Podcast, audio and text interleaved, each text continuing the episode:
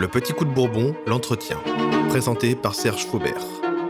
La gauche doit faire son printemps marseillais, avec Jean-Michel Clément, député de la Vienne, groupe Libertés et Territoires. Il y a quelques jours, le président de la République s'adressait au pays pour lui indiquer le chemin qu'il entendait faire prendre aux Français. Il a nommé un nouveau Premier ministre, un gouvernement a été formé, et pour en débattre, pour en discuter. Aujourd'hui, j'ai invité euh, Jean-Michel Clément. Alors, vous êtes euh, avocat, député de la troisième circonscription de la Vienne. C'est votre troisième mandat. Alors, euh, vous, c'est un peu particulier. Vous avez été élu en 2007. À l'époque, vous étiez socialiste. Vous étiez même proche de Ségolène Royal, je crois. Vous avez été reconduit en 2012, toujours sous l'étiquette socialiste. Et puis, en 2017, vous êtes d'abord investi par le Parti socialiste, puis vous avez l'investiture de la République en marche, et le Parti socialiste retire son investiture, donc vous vous retrouvez élu sous l'étiquette de la République en marche, et vous rejoignez le groupe parlementaire de la République en marche. Et alors, votre particularité, c'est que vous êtes le premier député de la République en marche, du groupe parlementaire de la République en marche, avoir quitté ce groupe parlementaire. Vous le quittez à l'occasion du vote de la loi asile et immigration, euh, c'était donc 2018. Euh, euh, vous claquez la porte. Je crois que Richard Ferrand vous avait dit c'est un péché véniel que de s'abstenir, mais c'est un péché mortel que de voter contre. Et donc vous avez pris vos clics et vos claques, si j'ose dire, et vous avez quitté le groupe. Donc depuis, vous avez rejoint le mouvement de Raphaël Glucksmann, Place Publique et vous siégez au sein du groupe Libertés et Territoires. Alors, Libertés et Territoires, c'est un, groupe que les spectateurs du, Petit Coup de Bourbon, des entretiens du Petit Coup de Bourbon euh, connaissent bien, mais euh, il faut dire que c'est un groupe qui accueille euh, beaucoup de profils politiques différents et où il y a une très grande liberté de vote, de parole, d'expression. Donc, ce n'est pas un bloc monolithique comme on pourrait le penser. Et euh, ce qui m'intéresse particulièrement, c'est que à la rentrée euh, prochaine, vous sortez un livre. Alors, il y a un titre de travail pour l'instant, je crois. Comment, comment vous appelez ça? Je pense que ça va, je crois, ça va s'appeler euh, Fidèle et rebelle. Fidèle et rebelle, d'accord. Et vous le sortez chez quel éditeur? Eh bien, normalement, ça sera chez un éditeur régionaliste qui s'appelle Geste Édition, qui est très connu dans la région Poitou-Charentes à la base, mais qui a vocation aujourd'hui à couvrir toute la Nouvelle-Aquitaine, bien évidemment avec des relations euh, avec l'ensemble des libraires au niveau national, mais euh, j'ai opté pour une édition régionaliste parce que je pense que dans un premier temps, il faut aussi faire travailler les circuits courts, hein, et je pense qu'il y a des compétences en région et il faut s'appuyer sur eux aussi également. Alors, vous écrivez Macron ne fait pas de politique. Il incarne l'idée selon laquelle on pourrait gouverner sans faire de politique comme on gère une collectivité locale en étant prétendument apolitique. Alors vous trouvez qu'en ce moment, il ne fait pas de politique? Bah, Si vous voulez, l'épreuve des faits démontre l'inverse aujourd'hui. Parce qu'en plus le temps passe, les 300 premiers jours, enfin les, les trois premières années, pardon, ont démontré que ça a été le discours ambiant de dire je ne fais pas de politique, donc je gouverne avec euh, toutes les bonnes, avec, euh, toutes les bonnes volontés, euh, d'où qu'elles viennent. Mais au fur et à mesure que les textes sont additionnés, on a bien compris que se dessinait une politique. Donc s'il ne fait pas de politique, il fait une politique de droite, malgré tout, qui se dessine avec le temps. Après, la question des hommes et des femmes qu'il incarne, aujourd'hui, bon, on peut s'interroger de savoir, parce qu'il y a quand même un espèce d'assemblage complexe euh, aujourd'hui au gouvernement. Mais c'est clair euh, que les conseillers du vendredi, aujourd'hui, ont amené Macron à choisir des hommes et, ou des femmes qui sont euh, très marqués à droite et qui sont confirmés à droite. Le dernier remaniement le, prouve. Darmanin promu, le, maire maintenu, on a aujourd'hui Castex qui remplace Philippe, on est toujours dans la même veine. Alors, est-ce qu'il fait de la politique au sens politicien ou est-ce qu'il fait de la politique au sens mon orientation politique, une orientation de droite? Aujourd'hui, on peut dire que les deux se rejoignent, puisque les hommes qu'il incarne et la politique qu'il conduit se rejoignent. Alors, vous avez une, phrase quand même assez assassine. Vous dites Derrière chaque texte proposé au vote du Parlement se trouvent des mesures de nature à faciliter l'enrichissement de ceux qui possèdent déjà. D'ailleurs, vous nous dites c'est le président des riches. Mais écoutez, si vous regardez bien, moi je me suis livré à une analyse des différents textes successivement qui ont été posés. Loi de finances, euh, je dirais des textes en matière économique. Euh, euh, quelque part, en réalité, c'est là qu'est la subtilité de Macron. C'est-à-dire qu'il ne fait pas de politique au sens où on pouvait l'entendre historiquement au départ. Mais il fait une politique qui sert toujours les mêmes. Toujours les mêmes. Et c'est très subtil à, analyser. Euh, chacun des textes est suffisamment libéral pour que ceux qui détiennent le pouvoir y trouvent leur compte.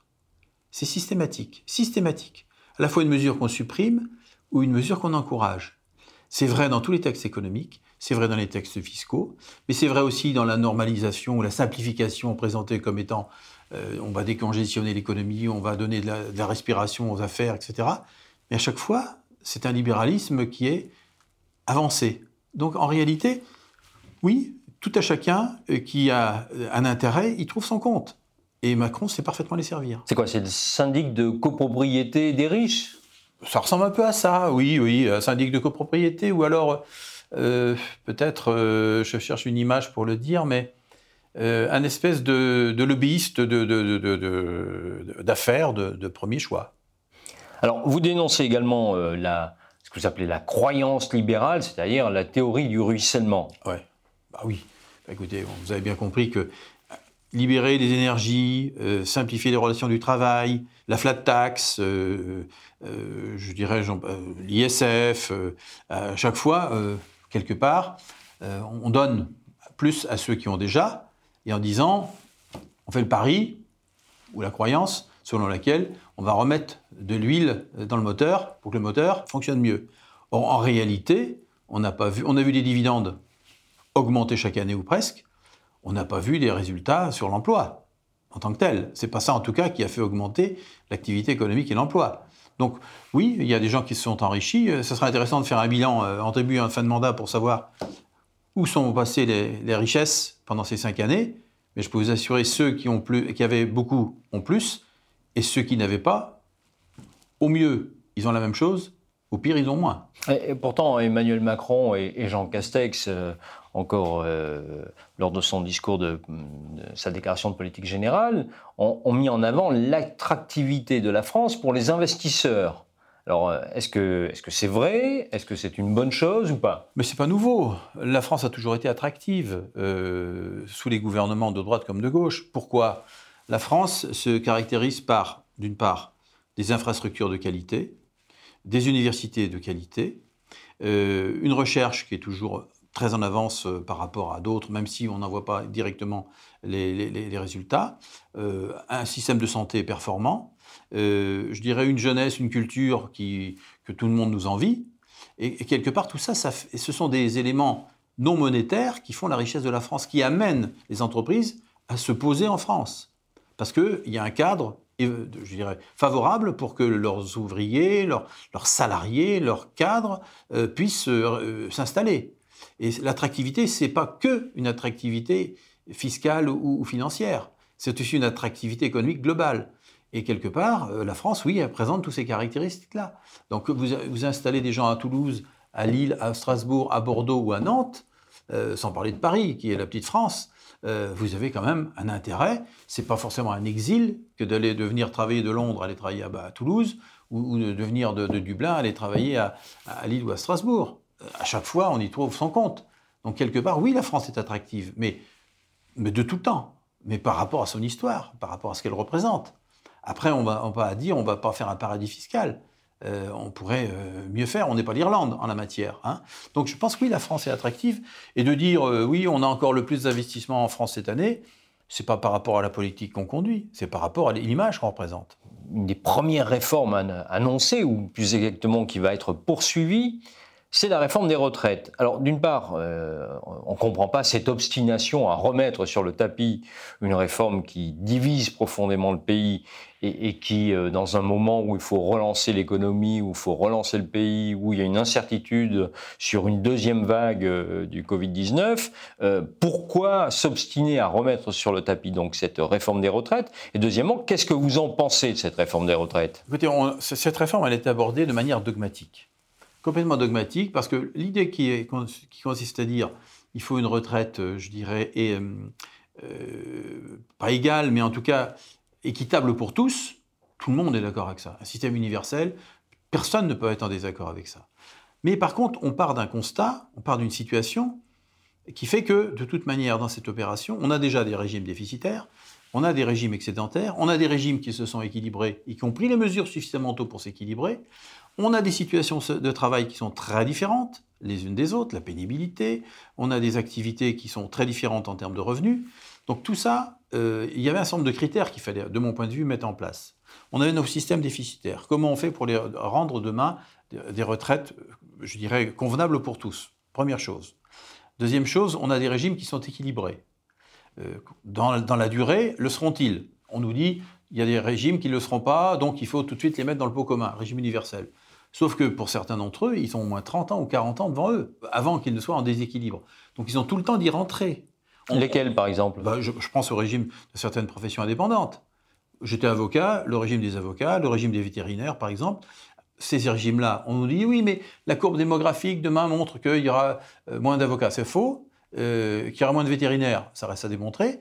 Mais en même temps, si on a la possibilité de vérifier qu'avec le temps, ces équilibres-là sont en train de se, renverser, eh ben on a tout le temps de les faire rentrer dans un régime universel. On a des, certains qui sont structurellement déficitaires déjà. Les, salariés venaient par exemple financer le monde agricole. Bon, on le sait.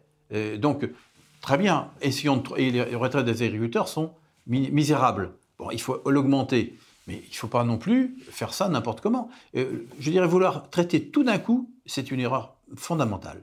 Fondamentale. Donc euh, aujourd'hui, on en paye les conséquences. Alors, vous dites des régimes particuliers remplaceront les régimes spéciaux. Et vous expliquez ceci, c'est c'est le pauvre qui finance une partie de la retraite du riche. Alors expliquez-nous ça. Bah, écoutez, c'est pas pas compliqué. Aujourd'hui, euh, déjà, qu'est-ce qui se passe? L'espérance de vie d'un d'un ouvrier et l'espérance de vie d'un cadre. Il y a 13 ans d'écart. Si vous dites tout le monde cotise de la même manière, bah, par définition, celui qui vivra moins longtemps financera celui qui vivra plus longtemps. Donc quelque part, on a fondamentalement déjà un, écart qui n'est pas, qui, est pas acceptable en tant que tel. Donc ça, c'est déjà un point. L'espérance de vie, c'est un élément clé du système. Or, aujourd'hui, ce n'est pas le cas. Donc tout le monde dit un point cotisé égale un point de retraite, sauf que pendant combien de temps on en profite? Et c'est là que se, constituent les écarts. Des gens qui travaillent euh, des métiers très pénibles, eh ben, par définition, ils n'ont pas une espérance de vie euh, immensément longue. Les statistiques le prouvent, elles, elles montrent. Donc ça, c'est pas juste. Ça, c'est profondément injuste, socialement et tout simplement. Donc il faut revoir, on ne peut pas accepter ce système-là, au nom d'une prétendue universalité d'égalité. L'impôt sur la fortune, maintenant que vous en parliez là tout à l'heure, euh, il y a euh, quand même l'opinion a été, a été choquée de, de, de, la modification de cet impôt. Euh, qui est aujourd'hui euh, l'impôt sur la, propriété immobilière. Est-ce que vous êtes pour le rétablissement de l'ISF ou pas? Alors, si vous voulez, la question de l'ISF, c'est une vieille question. Que je dis que c'est un impôt imbécile. Oui, je le dis parce que je considère que, pour moi, il faut un impôt sur le capital. Mais est-ce que c'est celui-là qu'il nous faut? Quand vous regardez l'évolution des patrimoines dans, dans, le temps, dans les années 60, il y avait une étude du Crédoc, dont je me souviens, qui montrait que, grosso modo, 10% des Français détenaient 50% de la richesse. 50 ans plus tard, on, avait 5% des Français qui détenaient plus de 60% de la richesse. On a mis en place l'ISF à un moment donné. Bon, est-ce que ça a rétabli ces équilibres-là? Non. Pourquoi? Parce que d'une part, les valeurs euh, ont changé. Dans les années 60, l'immobilier, la terre représentaient la valeur forte d'un patrimoine. Aujourd'hui, ce sont les valeurs financières qui prennent des, valeurs très très importantes. Et donc la question qui est posée aujourd'hui, c'est de dire comment on fait pour qu'il y ait une mobilité du patrimoine. C'est les droits de succession qui participent de la mobilité du patrimoine. Aujourd'hui, les droits de succession, dès qu'on veut y toucher, on a l'impression qu'on va vous prendre votre petite maison euh, alors que vous ne payez pas d'impôts. Sarkozy en avait très bien joué d'ailleurs euh, pendant sa campagne, hein, euh, en disant on va vous prendre votre maison parce qu'on va faire payer de droits de succession. Alors que ce n'était pas du tout ce qui était prévu, mais ça suffisait pour effrayer tout à chacun. Or, moi je considère qu'il faudrait mieux prélever au moment des transmissions de patrimoine, de manière substantielle, alors là il ne faut pas y aller avec le dos de la cuillère, il hein, faut taper fort, parce que ça veut dire que si on fait ça à la fin, ça veut dire que avant, le patrimoine, il aura, il, aura, il aura bougé entre les deux. Oui, mais vous avez des, vous avez tas de Français, vous citiez à l'instant euh, l'exemple de Sarkozy de la petite maison, mais euh, ça a été vécu comme ça. C'est-à-dire que bien souvent, euh, la, maison, la maison de famille ou la, maison des parents est, Mais c'est le seuil qui est, le seuil est exonéré. C'est pas compliqué. Aujourd'hui, euh, un couple qui a deux enfants et qui a une maison qui vaut 500 000 euros, il ne paye pas de droit de succession. Et dans ma région, 500 000 euros, je peux vous dire, c'est une très, très, très, très, très belle maison. Donc ces gens-là, on les a effrayés, alors même qu'ils n'avaient jamais payé un centime de, droit de succession. Sauf que le droit de succession, on ne le paye qu'une seule fois, puis quand on est mort, on ne le voit pas. D'accord? C'est les enfants qui le voient. Par contre, l'ISF, c'est tous les jours. C'est tous les jours, enfin c'est tous les ans. Qu'est-ce qui représente le plus de valeur dans le patrimoine des Français aujourd'hui? Ceux qui ont beaucoup d'argent, c'est le patrimoine mobilier, et pas le patrimoine immobilier. Donc c'est quelque part, il y a un détournement. Les contrats d'assurance ne sont pas dedans les valeurs mobilières de placement, les obligations, les actions, tout ça, c'est pas dedans. Les différents bons de capitalisation, tout ça, non, tout ça, c'est pas dedans. Alors on fait comment? On remet tout à plat? Ah bah écoutez, oui, moi je pense qu'il faut repenser euh, le système. Il y avait une base euh, qu'on peut trouver. Il y avait plein, plein d'exonérations qui, existent aussi, mais les œuvres d'art, les, forêts, les, biens agricoles loués à long terme, etc. Même ça, on peut, se poser des questions. Savoir à qui profite, la location. Parce que si c'est des terres qui sont exonérées aux trois quarts pour être loué à des, sociétés qui sont détenues par des fonds privés, on peut s'interroger de savoir si ça vaut bien le coup quand on exonère euh, les, terres de trois quarts de leur valeur. il y a vraiment tout à remettre à plat, vous avez raison. Les élections municipales ont été marquées par une abstention record. Et ça questionne l'ensemble de la représentation nationale, parce que l'abstention ne cesse de gagner des, points à chaque consultation. D'abord, comment vous expliquez ça? Comment ça se fait que les Français, qui est un peuple essentiellement politique, Hein, très politiques, qui se mobilisent régulièrement, qui sont capables de descendre dans la rue, on l'a vu avec les Gilets jaunes, on l'a vu avec la mobilisation contre les retraites, désertent les urnes. Ça veut dire que le système de représentation n'est plus à la hauteur de, ce qu'il devrait être? Écoutez, moi je, m'interroge effectivement sur ce, sujet. J'ai souhaité d'ailleurs, dans le cadre de mon mandat, euh, interroger mes concitoyens sur cette thématique. Et j'ai produit un documentaire qui s'appelle À la croisée des chemins documentaire de 43 minutes où nous avons, je suis allé, enfin, c'est pas moi qui l'ai fait, euh, c'était une société que j'avais euh, mandatée pour ce faire, pour interroger un certain nombre de mes concitoyens de ma circonscription, tous âges, toutes professions, actifs, inactifs, retraités et autres, pour leur demander leur relation par rapport à la représentation de l'élu, quel qu'il soit, leurs députés bien sûr, mais aussi euh, leurs élus locaux. Bon. Qu'est-ce qui en ressort? La question de la démocratie euh, représentative, effectivement, est, posée aujourd'hui. C'est-à-dire que les gens ne se, retrouvent pas forcément dans leurs représentants. Bon, ça c'est une chose. Après, ils en appellent certains une démocratie directe. Cette démocratie directe, en réalité, et là c'est limite, on le, voit, on, le sait bien. Bah, on a tenté avec, par exemple, ADP, le, le référendum d'initiative partagée, le seuil est trop haut. Oui, parce que la Constitution est mal faite sur ce point. Mais entre les deux, il y a de la place pour la démocratie participative, je pense. Donc, quelque part, euh, il nous faut inventer un système dans lequel, entre deux élections, nos concitoyens, ils doivent être impliqués dans la vie qui les concerne. Un peu plus qu'ils ne le sont aujourd'hui, même plus qu'ils ne le sont aujourd'hui. Donc, si vous les écartez, euh, je dirais, tous les 5 ans, tous les 6 ans, c'est pas suffisant. Donc, il faut impérativement, autant que faire se peut, les associer au plus près des décisions qui les concernent c'est vrai pour des élus locaux, pour des collectivités locales, c'est vrai pour des départements, c'est vrai pour des régions, c'est vrai pour les parlementaires aussi. moi, je pense que c'est la crise de la, représentation passe aussi par euh, le mode d'exercice de la démocratie. C'est quoi C'est-à-dire des référendums locaux euh, Spécialement, la question du référendum, il faut faire attention à ça parce que vous savez ce que c'est qu'un référendum. Premièrement, soit on ne répond pas à la question qui est posée, soit euh, on en profite pour se, lâcher sur des sujets dont après on ne va pas réussir à les mettre en place. Et si on ne les met pas en place, ben, ça va se retourner contre celui qui l'a initié. Non, non, je pense qu'il faut trouver des modes de participation euh, qui peuvent être euh, très adaptés aux circonstances. C'est-à-dire par rapport à des projets. Comment vous associez les citoyens, par exemple? Vous dites on veut faire, je sais pas moi, une retenue collinaire dans un endroit. Comment on associe euh, un parc éolien On veut faire une, je sais pas, une zone touristique, une zone commerciale. Comment est-ce qu'on associe les citoyens à la décision qui va concerner voilà, une collectivité qui va prendre cette mesure? On peut parfaitement consulter les gens. Parce que euh, moi, je vois bien, j'étais président de pays. On avait des conseils de développement. Conseils de développement, quand on voulait les réunir, on disait Ah, ça fait des réunions de plus. Les gens ne venaient pas. En revanche, après, ils vous reprochaient de ne pas vous avoir été consulté sur certaines décisions qui pouvaient être prises. Donc en réalité, moi, ce que j'ai pu constater, c'est que quand on, met en place une institution durable, avec le temps, de toute manière, c'est tiole. c'est pour ça qu'il faut plutôt réfléchir, de mon point de vue, par, des, par projet. Et à un moment donné, voilà, on a un projet, et eh bien on consulte la population. On consulte euh, les habitants, on consulte euh, bah, tous ceux qui sont concernés par le dit projet. C'est l'enquête d'utilité publique, ça Oui, mais une enquête, d'utilité publique, euh, vous savez bien ce que c'est. D'abord, c'est est-ce qu'on a consulté les avis, l'affichage en mairie? Est-ce qu'on va aller rencontrer le commissaire enquêteur? Euh, est-ce qu'on a la capacité à donner son avis par écrit euh, euh, Comment ça, c'est compliqué une enquête d'identité publique. C'est réservé parfois à des initiés, à des gens intéressés par le projet. Mais tout ce qui compte, c'est plutôt ceux qui ne s'expriment pas. Donc comment on va chercher ceux qui ne s'expriment pas? C'est ça la difficulté. Donc il faut qu'on trouve des modes pour aller consulter la population. Certains l'ont réussi. Hein. Moi je pense, on parlait de place publique tout à l'heure, je pense à un, élu alsacien qui avait pris euh, la, mairie où il était, qui était à 70% Front National. Et euh, donc il s'est dit, mais pourquoi euh, Qu'est-ce qui ne va pas?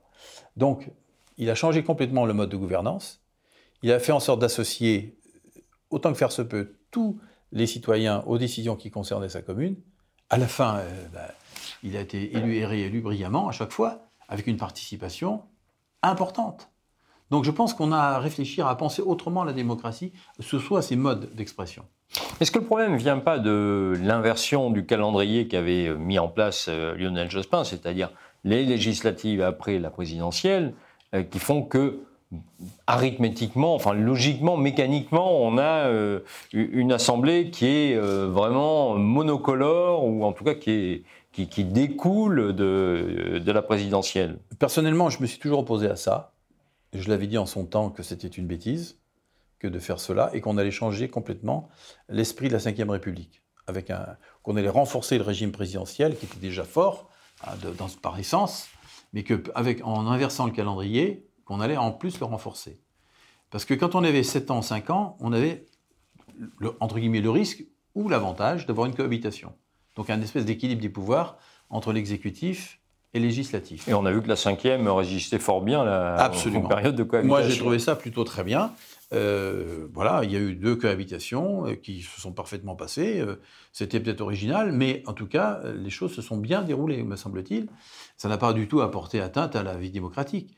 Et je pense que ce système-là, il avait au moins cette vertu que de, de limiter les excès et de l'un et de l'autre. Mais vous êtes pour le retour au septennat? Je pense qu'il faut y réfléchir. Oui, je pense qu'il faut y réfléchir. En septennat, ça veut dire qu'on peut en faire deux, on peut faire 14 ans.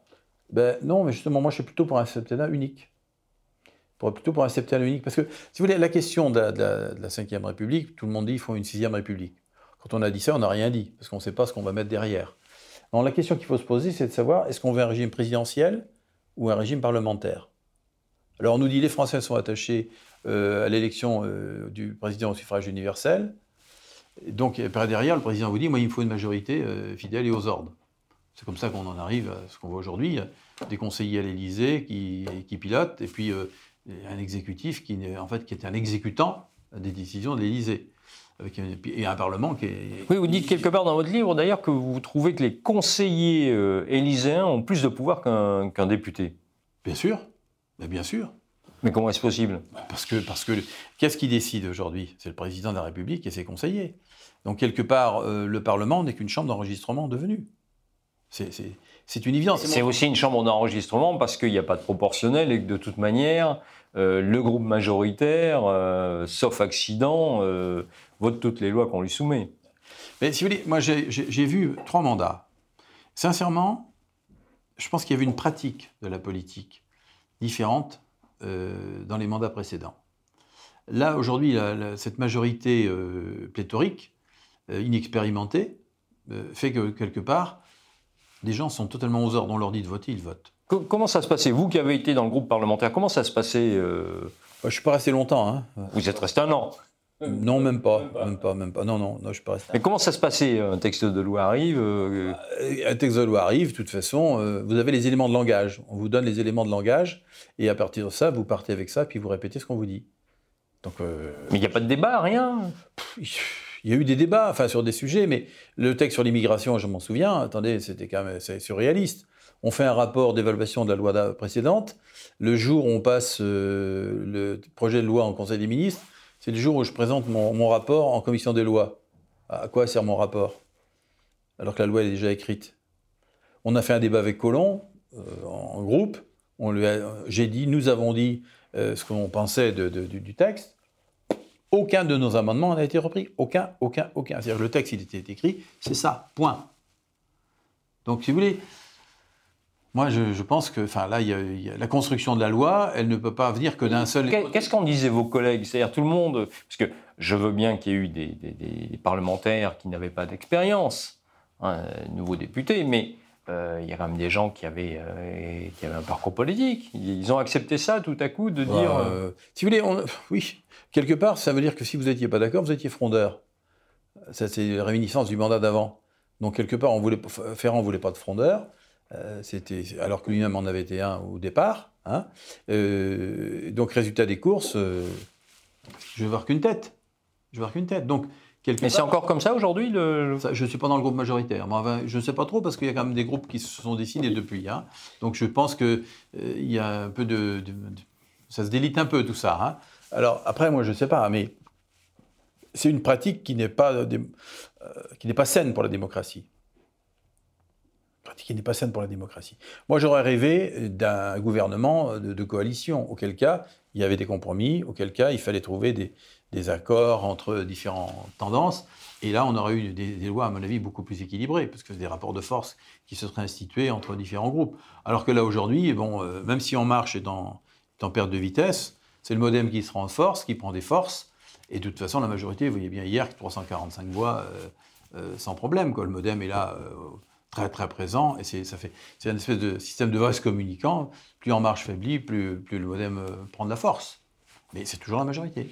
Ah, vous dites, euh, un, des problèmes, c'est que l'ordre du jour de l'Assemblée est fixé par le secrétariat général du gouvernement. Ça. on ne le sait pas assez. C'est-à-dire que l'Assemblée, qui normalement devrait avoir l'initiative, euh, enfin des lois, ou en tout cas euh, décider elle-même de, quand elle examine un texte et comment elle l'examine, est totalement dépossédée de, cette possibilité. Mais ceci dit, c'est pas nouveau. Hein. Le secrétaire général du gouvernement, c'est un peu lui qui fixe l'ordre du jour. quelque part, lorsque les textes sont prêts être abordé, etc. Et euh, quelque part, euh, je dirais, l'orchestration, elle est là. Quoi, hein. Donc, euh, le, Parlement, est-ce que le texte est en état d'être débattu, discuté? Bah, C'est le top de départ est donné par le secrétaire général du gouvernement. Nous, ce qu'on avait demandé avec Jean-Luc Warsmann, lorsqu'on avait fait le rapport sur l'amélioration des fonctionnements du Parlement, tout ce qu'on voulait, c'était, comme nos amis allemands, qu'on ait un ordre du jour connu à l'avance, glissant au moins sur un an. Les Allemands, c'est sur un an. On avait demandé six mois déjà. Se dire, voilà, nous, on voudrait savoir quel texte on va examiner dans les six mois qui viennent. Auquel cas, se dire. Aujourd'hui, vous ne le savez pas Non. Non. Vous découvrez les textes quand euh... Bah, du, alors, à la conférence des présidents, le, mardi matin, on, sait qui, quel texte va être examiné. Alors, euh, évidemment, si vous êtes dans l'arcane du pouvoir, vous savez grosso modo comment ça va arriver. Mais en réalité, euh, on n'a pas de connaissance précise de la date à laquelle vont être examinés les textes. Donc, comment vous travaillez comme ça? Vous êtes mis dans le, fait accompli. C'est vraiment un déficit de, Oui, la fabrique de la loi est défaillante. J'en reviens justement au, projet de loi sur les retraites. On s'est aperçu à ce moment-là que les études d'impact de la loi étaient, elles aussi, très défaillantes. Alors, l'étude d'impact, pour qu'on comprenne bien ce que c'est, c'est quels sont les effets que va produire la loi sur la vie de nos concitoyens. Ça, c'est la, bonne définition, mais c'est toute la difficulté de l'étude d'impact d'aujourd'hui. C'est-à-dire que nous, moi, ce que je constate, c'est que l'étude d'impact, parfois, vient justifier a posteriori le texte de loi qu'on vous a proposé. donc, si on avait le temps, je dirais, d'élaborer la loi, on aurait une étude d'impact solide qui serait faite euh, préalablement, et ensuite on aurait le texte de loi qui viendrait, et ça nous permettrait de faire le contrôle après coup en vue de l'étude d'impact, le texte qui est voté et, le contrôle législatif qui va derrière, l'évaluation, ce qu'on appelle l'évaluation. Mais aujourd'hui, on évalue quoi par rapport à quoi? Une étude d'impact qui est mal faite, une loi, une loi qui est votée, euh, qu'est-ce qu'on évalue? On évalue a posteriori des choses qui ne sont pas cohérentes. Donc là, on est défaillant dans la fabrique de la loi. Donc l'étude d'impact, ça a été une avancée de la réforme de la Constitution de 2008, mais pour autant, elle s'est avec le temps, là encore, un petit peu effilochée. Euh, parce qu'on euh, n'en a pas donné la, mesure complète de l'étude d'impact. Des fois, elles sont bâclées, des fois, il y a des éléments qui, manquent. et euh, c'est trop tard pour les rétablir. Hein. Et ça, c'est lié à la pratique gouvernementale depuis trois ans ou c'est antérieur? Non, ça c'est c'est une dérive qu'on a constatée avec le temps. En tout cas, elle n'a pas été corrigée dans, dans- dans les trois dernières années. Non, non, hein. non, non, non, non, pas du tout, pas du tout, pas du tout. hein. Non, non, non. Non, non, c'est c'est une, des- une des- c'est une défaillance euh, parce qu'on légifère certainement trop. Donc on a des études d'impact qui sont souvent un peu bâclées. Et puis on a, ce qu'on ne sait pas trop, c'est qui les, qui les fait, les études d'impact. Euh, parce que parfois, euh, on aimerait avoir une, je dirais, Oui, mais la question que je vous pose, c'est qui qui les fait justement? Ah ben c'est soit, ce sont souvent les ministères qui les font les études d'impact. hein. C'est pour ça qu'il faudrait plutôt qu'on ait euh, que le, le CESE intervienne suffisamment tôt pour faire des études d'impact. Conseil économique, social et environnemental. hein. Interviennent pour avoir effectivement en amont une approche, je dirais, des éléments objectifs. Mais quand on a des rapports qui sont faits qui arrivent après coup, c'était le cas pour la loi sur l'immigration, le CESE a fait un rapport très intéressant, très riche, mais sauf qu'il a, il a été présenté par les rapporteurs une fois que la loi était, était déjà écrite. Oui, donc il ne servait plus à grand-chose. Bah, euh, il y a peut-être des choses qui se, re- qui se croisaient, mais en tout cas, euh, ça aurait été quand même plutôt judicieux que d'avoir des études d'impact faites avant, le CESE qui soit prononcé avant, pour qu'ensuite on fasse la loi, me semble-t-il.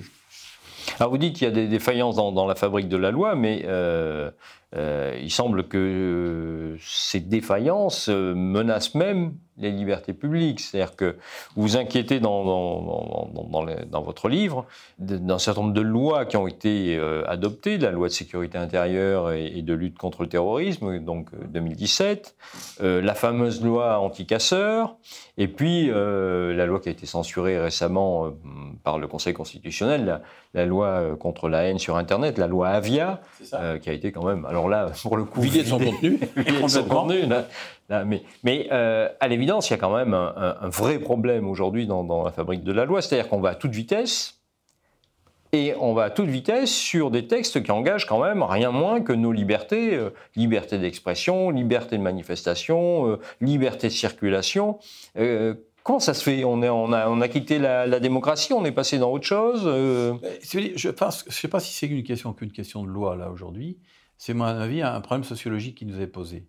Aujourd'hui, j'ai l'impression que nos concitoyens, euh, au nom de leur propre sécurité, en acceptent plus savoir d- les autres privés de liberté au nom de leur propre sécurité, sans prendre la mesure que c'est en même temps leurs libertés qui sont, euh, qui sont, qui sont touchées. Quoi.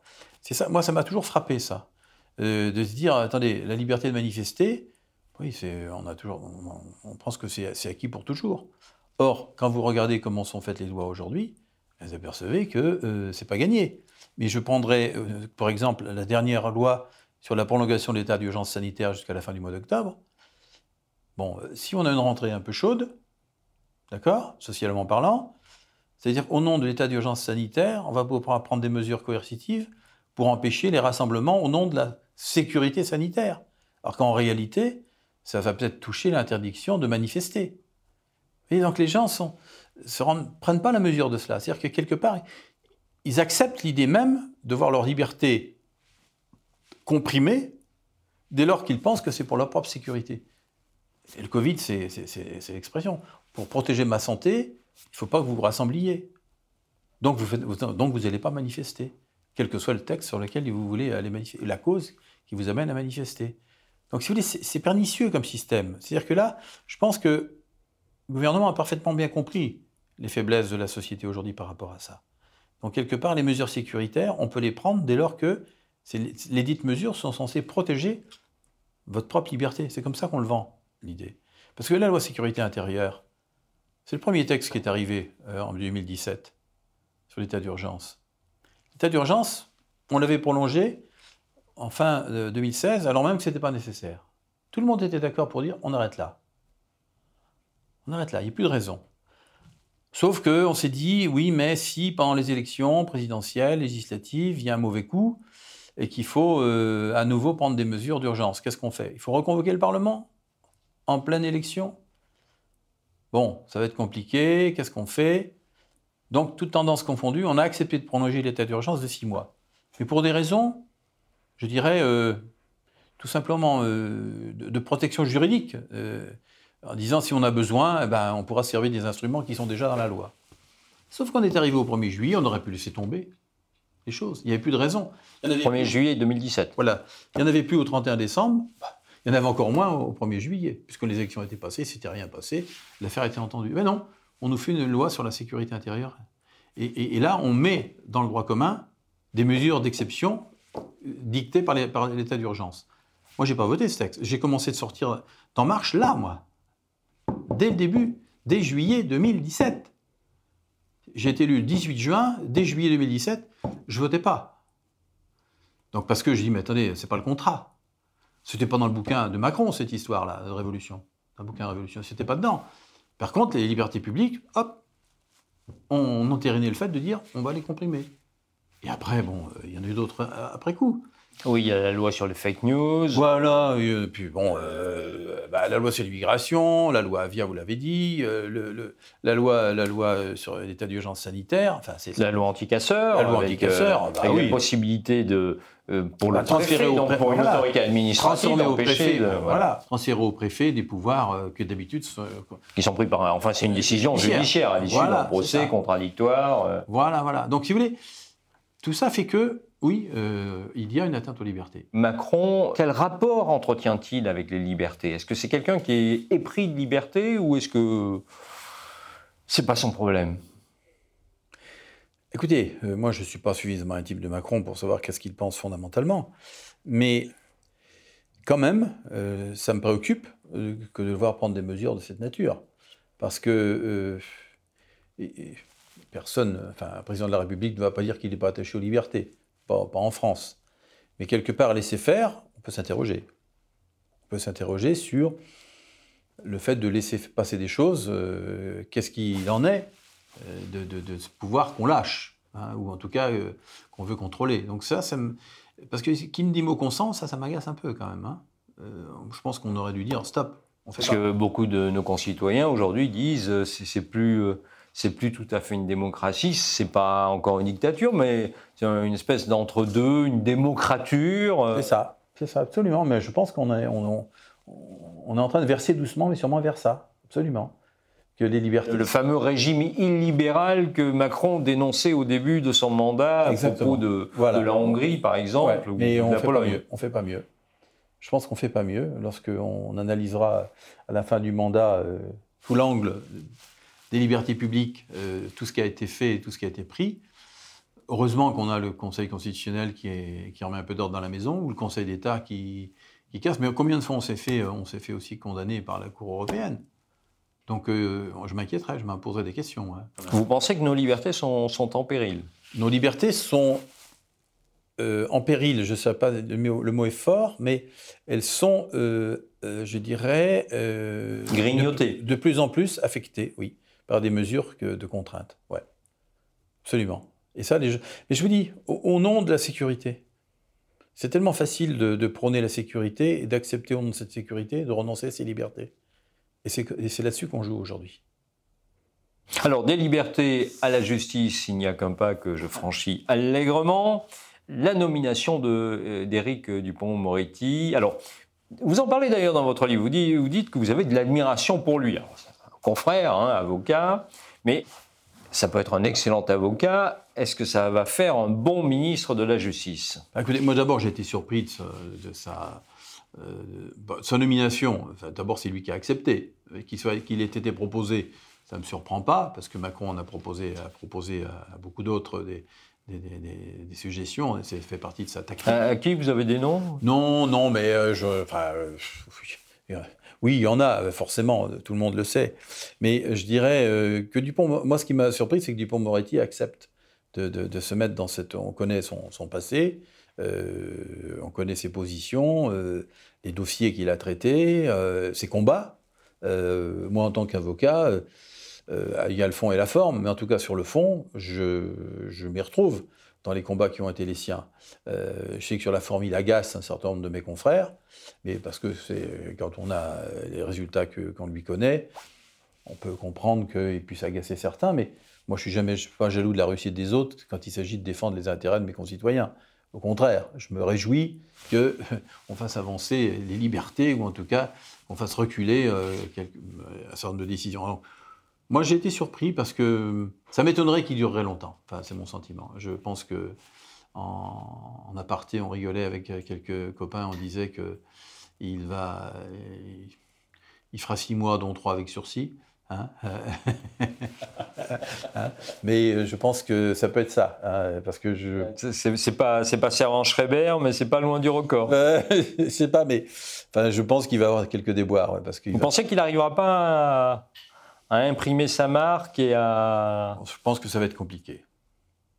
Je pense que ça va être compliqué. Même s'il a pris un magistrat comme euh, chef de cabinet, euh, pour envoyer un gage justement à la magistrature je, pense que ça va être compliqué pour lui. Parce que là, il va face à des contradictions.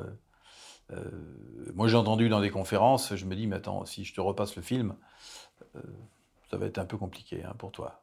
Mais bon, après, voilà, il y a des prises, hein, c'en est une, étonnante. Hein. Bon, quand on a un filet dérivant, on prend des pieds des gros poissons, et là, on a pris un, on a pris un, oui, c'est même, même le seul gros poisson qui a été pris euh, dans ce gouvernement. Hein, euh, Oui, tout à fait, oui. oui. Donc, euh, je sais pas, ça méritera d'être suivi avec attention. pour l'instant, je l'ai vu l'autre jour, on a échangé deux, minutes. il est en phase d'observation. Alors, je, je, lui dis, mais il ne faudra pas que tu observes trop longtemps, j'imagine, parce qu'on va te rappeler à, on va te rappeler à l'ordre. Bon, ça tombe bien, il y a les vacances, là, il y a un certain nombre de choses qui vont passer. Et puis, les, la loi, les, grandes lois sur la justice sont, passées. Est-ce qu'on viendra sur les réformes constitutionnelles, l'indépendance du parquet euh? Ah Oui, il y, a la fameuse indépendance du parquet, euh, c'est-à-dire. Voilà, alors c'est un serpent de mer, mais en même temps, c'est peut-être aussi le gage d'une justice un petit peu plus. Euh, c'est indépendante. Indépendante, hein. Euh, puisqu'il s'agit, lui, il va, en plus, il, il est même, euh, il va très loin. Il est pour que ah ben les magistrats du parquet, donc les, procureurs, les substituts procureurs, euh, suivent euh, un enseignement différent, bien sûr, de celui de, des magistrats du siège, de manière à ce qu'on ne confonde pas les rôles. Hein. Mais moi, je suis complètement d'accord avec ça. moi, je suis avocat, je peux vous dire que moi, je vois ce, mélange des genres qu'il y a au nom des carrières qui sont. Et on parle de consanguinité, presque. Ah, oui, non, mais attendez, aujourd'hui, vous êtes juge d'application des peines, demain, vous êtes au tribunal euh, euh, judiciaire. Bon, euh, vous avez votre collègue qui est dans le bureau d'à côté, vous allez prononcer une peine et c'est l'autre qui est censé faire les arbitrages. Ça me paraît pas ça, tout ça. Je dis rien. On, est à la limite de, bah, pas de conflit d'intérêt, mais en tout cas de espèce de forme de collusion qui n'est pas saine. Donc moi, je suis assez d'accord avec ça en disant, attendez, les magistrats du siège d'un côté, les magistrats du parquet de l'autre, mais on n'est pas dans une espèce de système qui fasse que la promotion, ça se fait en fonction d'un pool et puis un coup c'est vous, un coup c'est l'autre. Non, euh, c'est pas, pas ça, ça. C'est pas ça. Et puis alors il y a la question de l'indépendance du parquet par rapport au pouvoir. Absolument. Mais ça c'est euh, là encore une question. Euh, alors ça c'est un débat intéressant, vieux comme le monde. Badinter avait une position, vous savez, et il a toujours d'ailleurs, qui est de dire quelque part au-dessus les magistrats, il y a le peuple. Et s'il y a le peuple, il y a donc le représentant du peuple. Et le représentant du peuple, c'est le garde des Sceaux. Aucun particulier. Donc ça peut se concevoir. Que dire, il y a quand même le peuple qui doit, par son représentant, qui doit, euh, in fine, être celui qui euh, protège aussi, alors que ça peut être interprété comme celui qui oriente. C'est tout le débat. Hein. Donc il faut trouver les, bons équilibres. Alors c'est vrai que là aujourd'hui, euh, avis conforme ou avis pas conforme pour la nomination, c'est un élément important. Hein, c'est une avancée. Hein, mais est-ce que la parole doit rester au ministre au final? Oui, peut-être pour protéger d'un certain nombre d'excès. Le, problème qui se pose surtout aujourd'hui, c'est la question des fameuses remontées d'informations. C'est-à-dire que dans le cadre d'affaires politico-financières, euh, que les personnes qui sont soit euh, sous le coup d'une enquête préliminaire, soit mises en examen, euh, ont accès finalement, de par leur fonction ou de par leur relation au sein du pouvoir, à, aux informations que n'importe quel justiciable n'aurait pas. Exactement, bien sûr, c'est ça, c'est là qui est le, le vice du système, on est bien d'accord. C'est un vrai sujet. Euh, je ne sais pas si euh, Dupont-Moretti aura le, courage et la capacité de l'aborder euh, et d'emmener la réforme qui va avec. Hein. Mais en tout cas, la question mérite d'être à nouveau posée. Alors vous tirez le signal d'alarme sur, euh, on parlait du peuple euh, tout à l'heure euh, pour, propos de la justice, sur le fait qu'il y a ces expérimentations de cours d'assises sans jury populaire.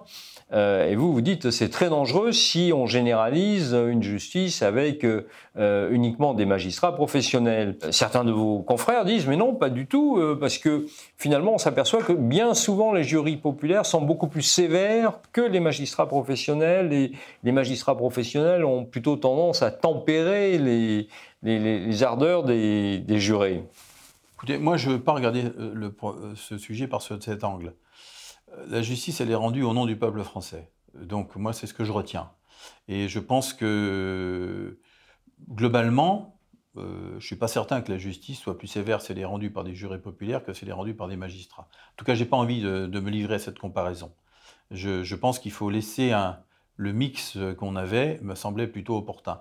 Pourquoi on l'a fait? On l'a fait parce qu'on a un problème d'engorgement euh, des moyens de la justice. Il ne faut pas se raconter d'histoire. Euh, il faut répondre à la question, à la bonne question.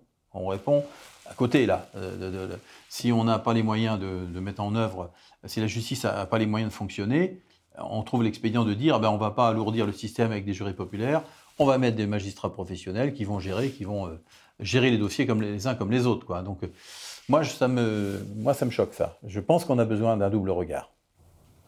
Et puis, euh, vous dénoncez, alors ça c'est l'avocat qui parle, hein, vous dénoncez le, les, cages vitrées maintenant dans, laquelle, dans lesquelles on, enferme euh, les prévenus pendant le procès, et vous dites ça, euh, ça limite le contact entre l'avocat et, le prévenu pendant l'audience, et puis ça crée immédiatement une distance, euh, même psychologiquement, ça influence euh, la tenue du procès. Bah, écoutez, si vous avez l'occasion de visiter euh, des corps d'assises nouvellement construites, vous avez effectivement votre, votre prévenu qui est dans une cage en verre, derrière vitrée, comme un mafieux, je dirais, sicilien, qui est protégé de lui-même et surtout des autres Hein, euh, donc, voilà. Oui, parce que ça vaut pour tout le monde, aussi bien le mafieux que le voleur de mobilette. Il Exactement. Est dans la, même cage. Donc je pense d'une part ça, euh, et puis d'autre part, c'est vrai que euh, quand on est avocat, on a de temps en temps besoin de s'adresser à son client, soit par un regard, soit par un mot, soit par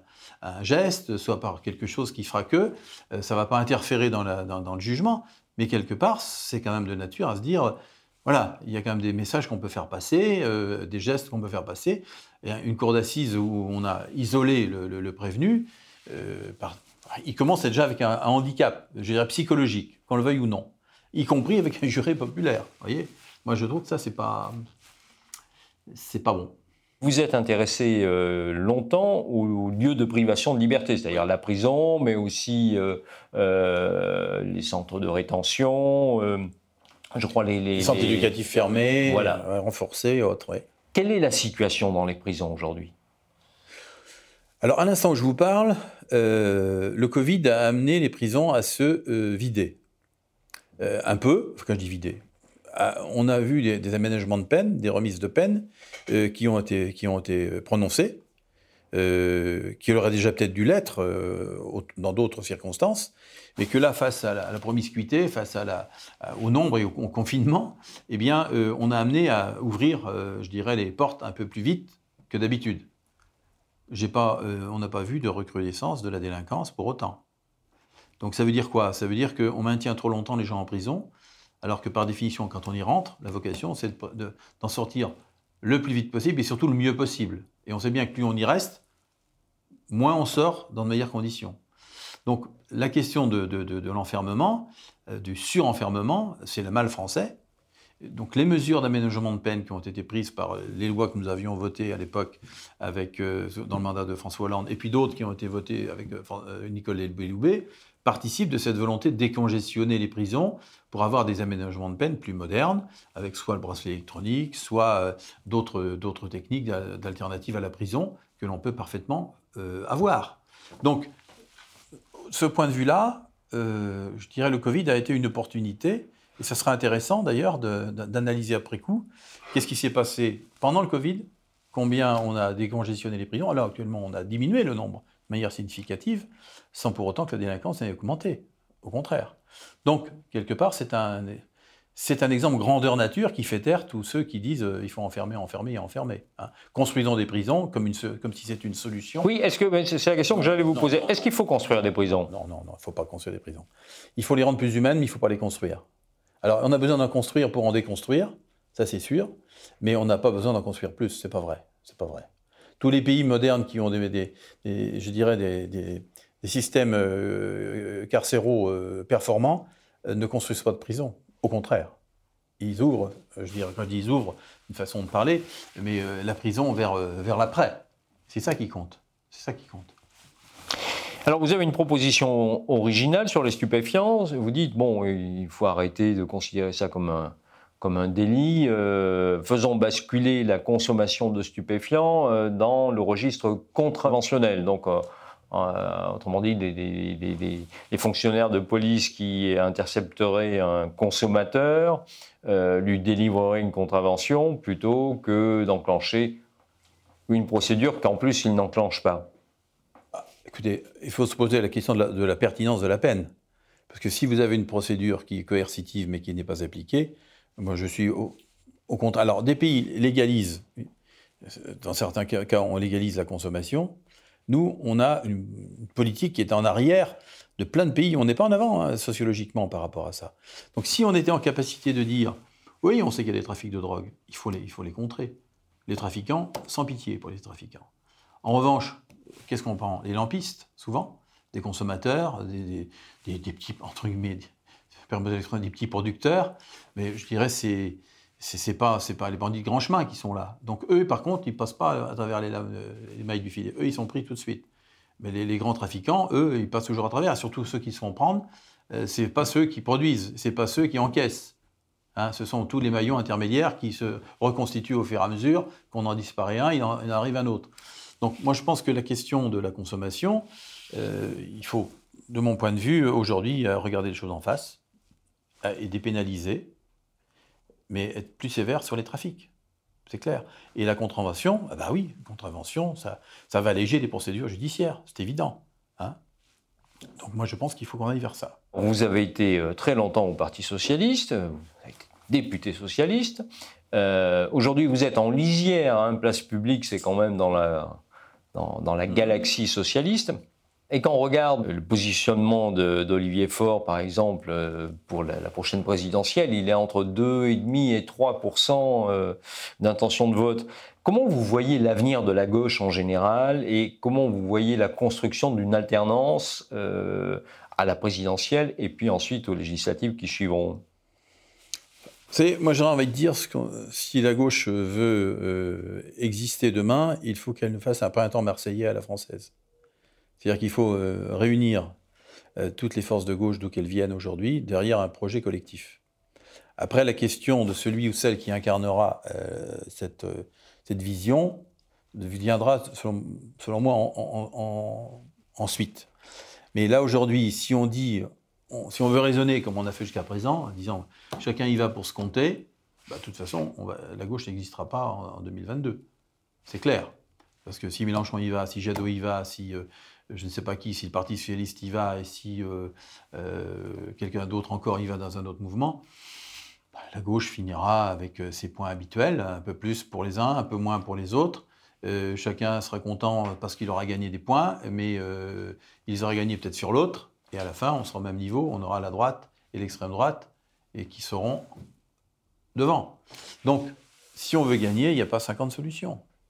Il n'y a pas 50 solutions. Il faut que les égaux se mettent de côté, et il faut construire euh, un projet alternatif dans lequel on a à reconduire euh, qu'est-ce qu'est le socialisme, qu'est-ce qu'est l'écologie, qu'est-ce qui est aujourd'hui euh, le logiciel politique pour demain, quelle est la place de l'écologie dans la politique de demain. C'est pas de l'écologie pour de l'écologie, c'est de l'écologie politique qui est aussi une écologie qui permettra justement de faire en sorte qu'on n'oublie personne, hein, parce qu'elle ne doit pas être punitive, elle doit être aussi, je dirais, émancipatrice. Hein, et égalitaire. Et donc, quelque part, on a inventé ce projet-là. Hein. Mais euh, aujourd'hui, on a abordé le sujet euh, soit par euh, une forme, d'excès, je pense au, cas des, écologistes, et puis le Parti socialiste est resté, lui, sur des bases qui font débat avec les Verts aujourd'hui, parce qu'il y a encore les partisans de la croissance. Et puis, est-ce qu'il y a une croissance verte qui peut se trouver Est-ce qu'il faut avoir une, pas de décroissance, mais en tout cas une consommation repensée hein Là, on n'a pas tranché ce débat politique. On n'a pas tranché cette ligne-là. Donc, tant qu'on n'aura pas tranché ça, ça va être difficile de faire cause commune. Parce que les fondamentaux, il va, falloir les poser. Est-ce qu'on aura le temps de les poser avant 2022 J'en sais rien. Et puis il y a un passif, il y a un contentieux. Le, quinquennat Hollande a quand même laissé des cicatrices. Euh, non mais d'accord, mais exactement des plaies. Non, mais, oh, mais, attendez, on va faire des plaies jusqu'à quand? À un moment donné, les plaies cicatrisent. Et puis il faut regarder, on est, nous sommes en, 2021, demain, euh, et donc euh, on ne va pas refaire l'histoire. On ne va pas refaire l'histoire avec Mitterrand, on ne va pas refaire l'histoire avec Hollande. On a affaire, les gens, ils veulent regarder l'avenir. Les jeunes qui nous poussent aujourd'hui, ils sont sensibles à l'avenir de la planète, ils sont sensibles à la manière dont on protège la biodiversité, ils sont sensibles à la consommation que l'on va. enfin, ce sont les, tous les enjeux de demain. Les problèmes de mobilité, les problèmes de préservation des ressources, euh, les problèmes de, vivre ensemble. Tout ça, ça fait, c'est comme ça qu'on regarde. On ne va pas regarder comment on s'est fâché hier, si vous voulez. Donc ça y est. Mais si, si on ne prend pas conscience, notamment si les Verts ne prennent pas conscience, que là, par exemple, ils ont gagné comment Ils ont gagné l'élection municipale Avec d'abord un fort taux d'abstention, premièrement. Mais ils ont gagné, là où ils ont gagné, c'est souvent parce que c'était une liste unitaire. Le Parti socialiste, comment il a perdu? Il a perdu de la même manière que les Verts ont gagné aujourd'hui. C'est-à-dire qu'il y a un arbre qui cache la forêt. Pendant très longtemps, le Parti socialiste, il était hégémonique, disions-nous. Sauf que cette hégémonie, elle était fragilisée d'élection en élection. Et on est arrivé à un moment où eh bien, le principe de réalité est apparu. C'est-à-dire que euh, les pourcentages qu'on faisait au premier tour n'étaient plus suffisants pour le, coup d'après exister. Et c'est ce qui s'est passé en 2017. Frontalement, brutalement. Parce qu'on existait, parce qu'on faisait une liste d'union au deuxième tour, avec les Verts, avec les communistes, avec les radicaux, etc. Et on avait une liste de gauche, et on disait, tiens, bah, c'est le Parti socialiste qui tire la charrette, et c'est le Parti socialiste qui a gagné. Or, avec le temps, il y a eu une espèce d'érosion spectaculaire sur les 20-30 ans sont passés. Les Verts aujourd'hui, ils disent on a gagné. Bah, ils ont gagné avec combien de voix? Pas beaucoup d'électeurs et surtout avec une liste d'union. Donc en réalité, ils ont gagné avec pas mieux que le Parti socialiste n'avait perdu hier. Donc euh, l'illusion de la victoire nous renvoie à la réalité de l'échec d'hier. Donc si les Verts ne comprennent pas cela aujourd'hui, eh bien on va vers des déconvenus qui seront les mêmes que le Parti socialiste a connus. C'est-à-dire qu'à un moment donné, ah, ils, vont se réveiller avec un pourcentage qui n'était pas celui qu'ils ont fait jusqu'alors. Donc là, il y a une vraie question. Pour autant, il y a un vrai débat politique à avoir. Pourquoi moi j'avais rejoint euh, Glucksmann? Parce que je pensais que sa démarche m'apparaissait utile pour la gauche tout entière. Euh, c'est une question de méthode que je trouvais intelligente chez Glucksmann en disant profitons des européennes pour fédérer toutes les familles de pensée, pour se dire voilà, si on veut infléchir en Europe, ben, commençons à nous unir en France, pour peser en Europe demain. Alors là, on y est allé en ordre dispersé, il n'a pas réussi à faire ce qu'il voulait, et à la fin, euh, ben voilà, ça s'est éclaté, et la France n'est pas bien représentée à Bruxelles. la France ne pèse pas à Bruxelles. Alors que si on avait été, je pense, euh, soudés, d'abord, ça aurait été un laboratoire intéressant, voir comment on pouvait faire une liste avec euh, des écologistes, des socialistes, des communistes, des radicaux, etc. Mais on ne l'a pas fait. Donc ça a été une déception. Moi, été très déçu. Euh, Raphaël Guzman aussi, bon, je ne sais pas si sa, vie politique s'éternisera, mais en tout cas, je pense que c'est resté pour lui une certaine forme d'échec dans, son approche. Hein. Voilà, donc moi, le Parti socialiste, je suis toujours son compagnon, mais là, aujourd'hui, il se cherche aussi. Je trouve qu'Olivier Faure a beaucoup de mérite à essayer de construire, de maintenir le parti à un niveau euh, encore euh, euh, existant, enfin pour exister, mais il y a encore quelques démons qui, sommeillent en lui, hein, et ces démons-là, ils vont pas servir sa cause. Hein. je pense que. Alors on nous dit c'est un problème de génération, un problème d'incarnation. Pensons idée avant de passer incarnation. Mettons, mettons la charrue dans le bon sens. Donc vous, vous pensez que le printemps marseillais peut être transposé à l'échelle nationale et ça peut être le printemps de la gauche? Écoutez, moi, ça serait, euh, c'est ce que j'espérerais, qu'on soit capable d'être suffisamment majeur pour se dire, en faisant un printemps de la gauche euh, en France, à l'image de ce qu'on a pu faire réussir ailleurs. Ça me paraîtrait. mais c'est ce que les gens demandent. les, gens de gauche, c'est ce qu'ils demandent. C'est ce qui, enfin, je, crois que c'est ça qu'on veut, parce que sinon, attendez, on a Marine Le Pen qui, qui dit rien mais qui avance discrètement mais solidement. Hein. Oh, il y a aussi Emmanuel Macron. Moi, je pense que son tour est passé. Vous pensez que son tour est passé? Oui, je pense que son tour est passé, oui. Écoutez, il a été élu la dernière fois dans les commissions que vous savez. Alors, cette fois, où effectivement la droite le rejoint, auquel cas, c'est le candidat de droite. Et à ce moment-là, c'est lui qui rabatte Le Pen avec la droite. Ou euh, la droite n'y va pas et il est perdu. Parce qu'il n'aura pas la gauche une deuxième fois. Eh ben, je vous remercie. Et votre livre, donc, euh, à la mi-octobre 15 octobre, normalement, 15 octobre, euh, voilà. On trouvera dans, les librairies. Absolument, on va essayer de diffuser ça le plus large possible. Hein, mais euh, bon, je pense que c'est aussi, pour moi, un acte politique, aussi que de, faire un, peu un témoignage de, ce que j'ai vécu sous la fin du mandat Hollande et le début du mandat Macron. ça fait aussi l'écrire, c'est une forme d'exutoire intéressant pour soi-même, introspection et, projection. Après, l'avenir dira si mes prémonitions avaient un peu de vrai. Merci beaucoup. Je vous en prie. Merci à vous. Le média est indépendant des puissances financières et n'existe que grâce à vos dons.